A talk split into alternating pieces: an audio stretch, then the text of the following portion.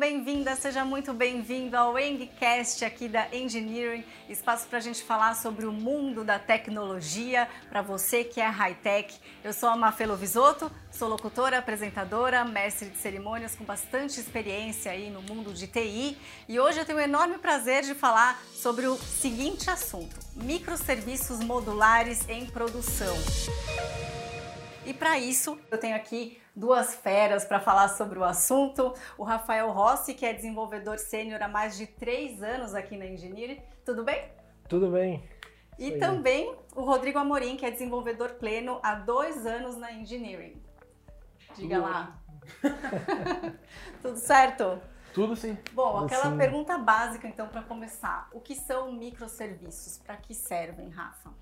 É, eu acho que para a gente poder entrar nesse assunto do que é o microserviço, volta só um pouquinho só para mostrar o da onde eles vieram, né? Uhum. Então, começou, a gente pode imaginar assim que antigamente tudo era feito em um lugar só.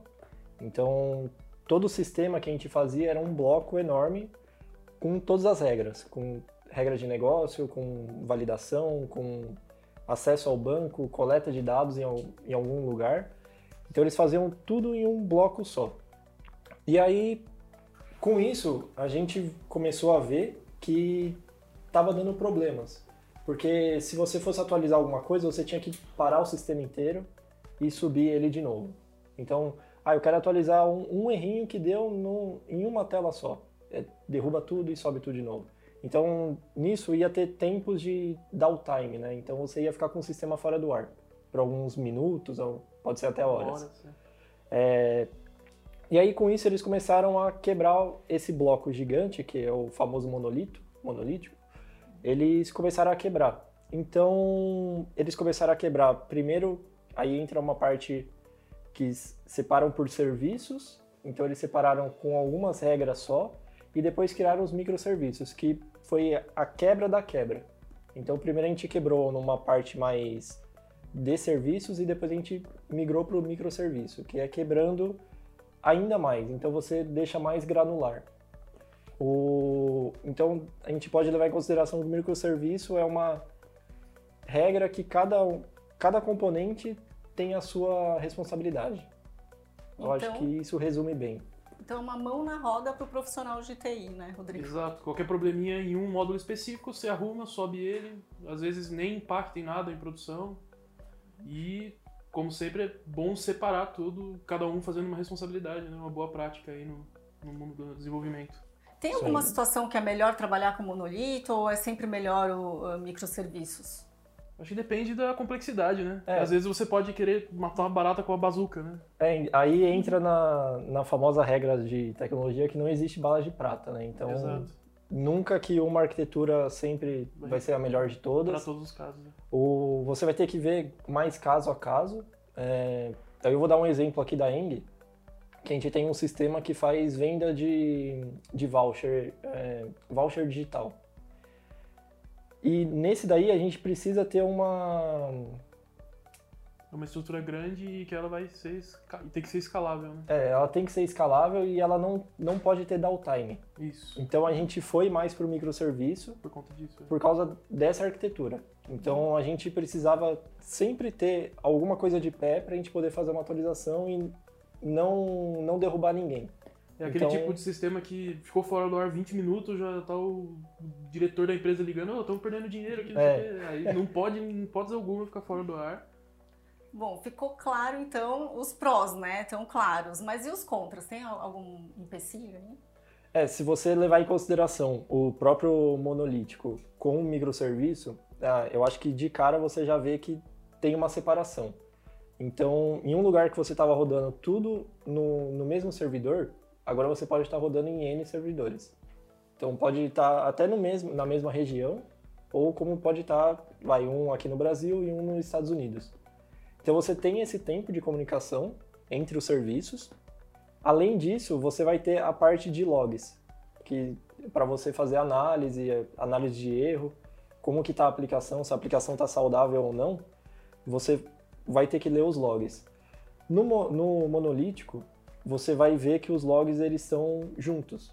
Tudo num único Então tá tudo no mesmo arquivo. Você não precisa se preocupar em juntar os logs. Já olhando para a arquitetura de microserviço, vai estar tudo separado. Então você pode ter uma ação no sistema que ela passa, vamos, vamos dar um exemplo aqui, em quatro microserviços. Então para você ver a, a linha do tempo, você vai ter que abrir quatro arquivos diferentes e procurar a, a correlação entre eles. Então, esse daí é- eu acredito que é o primeiro ponto assim de contra, porque não é só desenvolver igual monolítico e falar não, vamos vamos seguir. A gente pode levar essa, essa parte em consideração. E eu acho que dá pra complementar na parte do desenvolvimento também, né? Você é obrigado a escrever um pouco mais de código, por, Sim. por conta que um serviço tem que comunicar com o outro, aí você tem que ficar escrevendo model, DTO à parte, pensar num jeito de compartilhar esses DTOs entre os serviços, pra você não ficar copiando código de um pro outro, enfim. Tem alguns lados negativos, mas normalmente o positivo ele sobressai, né? É, eu acho que tem um ponto bem importante assim que a gente sempre destaca, que é a parte de um, de um serviço que é o comum entre outros. É ele que vai ter a maioria das regras que são que elas podem ser compartilhadas. Então, quando você for montar alguma coisa em microserviço, você vai ter que levar em consideração isso, porque reescrever código é ruim. E dar manutenção em duas coisas é pior ainda. Duas, três. Então, quando você for criando várias coisas iguais, é sempre bom você dar algum jeito de unificar e compartilhar o mesmo código. Antes era uma tarefona e agora são micro tarefinhas que vocês têm que ficar pensando individualmente. Isso. Bom, quais são as melhores técnicas para a criação de aplicações? De novo, acho que depende de qual aplicação e para que, que ela vai servir, né? Mas estamos falando de um microserviço. É. É, normalmente o microserviço ele é implantado é, quando já tem um sistema rodando, ele é um monolito e não está mais atendendo, né? Aí vê a necessidade de fazer essa, de- essa quebra, né? É, um, um dos casos, assim, é muito difícil você já começar em uma arquitetura de microserviço, porque você não tem, assim, se você não fez alguma especificação muito, muito Detalhada. certeira, muito detalhada, você não tem quais serão os seus serviços. Então você já não consegue deixar tão granular, você vai ter que deixar meio genérico. Então, com isso, se você, vamos supor, daqui dois anos, você vai ver que a, ah, esse serviço aqui de usuário eu poderia ter juntado com o serviço de autenticação, não precisava ter deixado separado. Uhum. Ou eu fiz junto e eu precisava ter separado. Então, eu acho que tem é, essa parte você normalmente É vai tempo, tem começar, jeito, é. você já vai ter o, um serviço monolítico, então você vai ter o serviço gigantesco, aí você começa em partes pela migração. Aí eu, eu acredito que essa arquitetura é uma que você pode começar mesmo com monolítico, é, não, não tem nada ruim de começar assim, Uhum. você só vai ter um retrabalho de migrar para o microserviço. Mas sim, você Pelo menos você tem com- certeza que É. precisa do, do microserviço, né? E aquela coisa, para todo cliente deixar- é só uma aplicaçãozinha com cinco telinhas rapidinho. É, Aí passa seis meses, tá você tá com sistema de 300 mega o JAR. Você já... A gente não tem noção disso. É, E o que é SOA? O que difere dos microserviços? É, aí é o, o SOA é como se fosse o pai do microserviço. Então, o primeiro passo, depois que você saiu do, do monolítico, é você separar por serviço. Então, você vai separar por algumas regras. O SOA nada mais é que é, arquitetura de serviços orientados. Então, você vai ter esse, esse blocão que você vai separar. Tudo que é de usuário, eu separo de um, em um lugar só. Então, tudo que é, vamos supor, vendas, eu separo em outro lugar. O SOA, ele é praticamente o pai do, do microserviço por causa disso. Ele que faz a separação.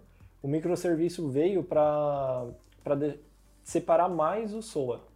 Porque assim, você, você podia ter um serviço de usuário. Vamos supor que a sua aplicação ela tem, não sei, quatro bases de usuário. Então, de vez de você ter um lugar só que você acessa quatro lugares, você tem quatro lugares que acessa um só. Então, você garante que nenhum vai estar sobrepondo o outro ou vai ter algum conflito entre eles. Aí, assim, dá- daria para dar mais exemplos sobre o, o SOA, que seria ele recebe tudo em um lugar só e dentro dele ele joga para outros serviços. Uhum. Então ele funciona como se fosse um bus, né? Ele pega todo mundo e joga para algum lugar. Só ele recebe e ele repassa. Bom, vocês falaram bastante sobre comunicação, né? Como que ela se dá? A comunicação entre microserviços, ela, ela pode funcionar de algumas formas, né? É, a mais comum é usar via HTTP, que é uma via conexão padrão de, de internet, é, usando o formato JSON. Então, voltando um pouco na história, é, quando foi começado a criar o SOA, os microserviços, tudo era via XML, uhum. que além de, de ser grande, ser muito verboso, você escreve muita coisa para passar pouca informação, o JSON veio para dar uma quebra nisso. Então, ele consegue passar mais dados usando menos recursos. Então você consegue você consegue comunicar entre outros serviços usando um uma requisição HTTP, né? É, um, uma requisição um formato só, né? Isso. Que seria o HTTP com JSON. Body JSON. E aí você pode ter também no tem um sistema na Ing que a gente usa via filas. Então a gente comunica com o intermediário que ele repassa para quem precisa receber essa informação. Então muda um pouco só um dos tipos de, de design pattern, né? Que a gente, de vez de o microserviço ele saber qual o próximo passo, ele passa para alguém que sabe o próximo passo. Então você tira um pouco de responsabilidade sobre ele. Uhum. Você passa essa responsabilidade para alguém. E a linguagem? Então, a questão do microserviço, como são é, sistemas, é, é como se fosse vários sistemas rodando separado que se comunicam, que é o sistema maior quebrado, você pode usar a linguagem que você quiser neles separado. Claro que tem que fazer sentido para o que você está fazendo, né? E não vamos também não, não é legal sair fazendo 20 linguagens diferentes no mesmo sistema, né? Mas você tem sim possibilidades. Se for, por exemplo, um serviço que tenha menos responsabilidade, ele vai rodar pouco por dia, você pode puxar uma outra linguagem mais simples. Não, não precisa ser uma, linguagem, ser uma linguagem, que consegue robusta, processar né? tão. É, robusta é a palavra certa. Ela não consegue processar tantos dados igual outras linguagens que são mais difíceis de aprender. Exato, você tem essa liberdade. Perfeito. Rafa, Rodrigo, tem algum case que vocês podem contar aqui pra gente para visualizar melhor? Sim.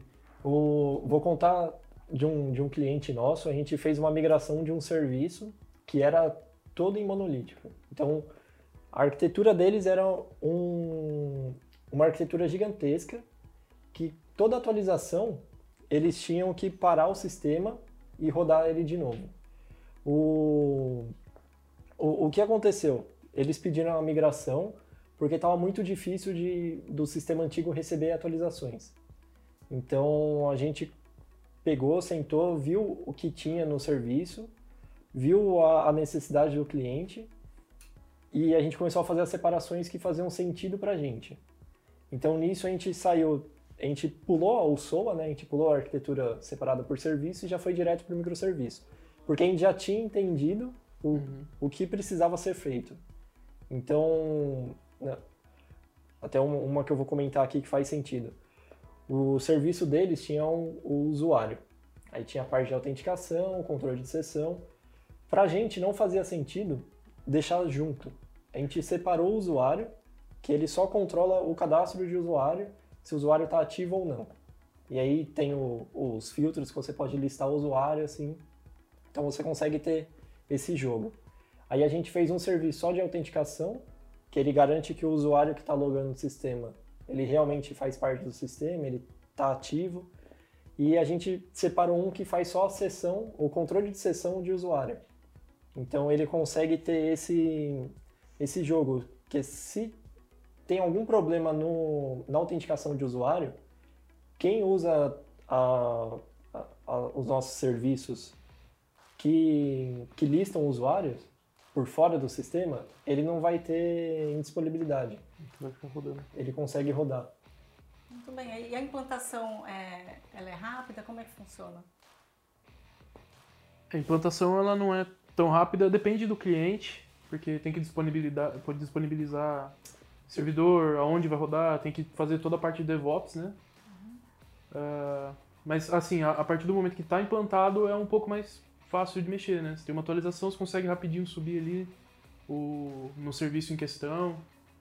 É, então, eu acho que é isso. Na, no momento de implantação vai ter um pouquinho de dor de cabeça, mas aí é questão de trabalhar em cima que dá tudo certo com certeza vai valer a pena no final, né? Sim, é, que você ganha muito no final. Uhum. Bom, eu queria que vocês falassem como que vocês enxergam o mercado de tecnologia atualmente, o que, que vocês veem para o futuro, principalmente nessa área de microserviços.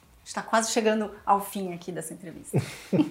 eu acho que microserviço para sistema grande e importante é assim é o que as empresas vão optar, né? Sim. Então, eu acho que pessoas que procuram até mesmo um emprego na área, é importante pelo menos saber como funciona o conceito, né?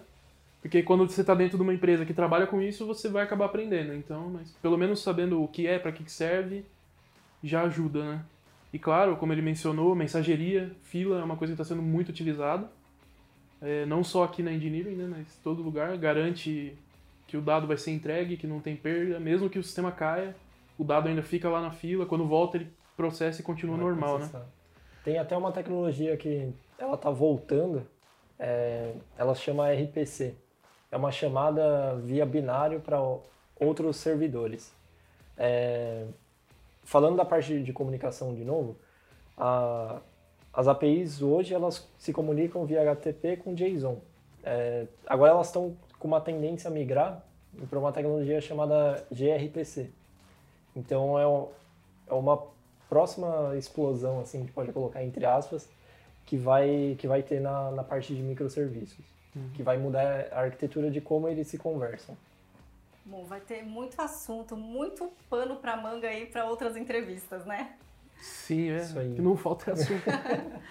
obrigada, Rafa. Obrigada, Rodrigo. E eu agradeço você também que está nos assistindo. Fique ligado porque em breve a gente vai ter um outro Wengcast. Até a próxima então. Obrigada de novo. Obrigado, gente.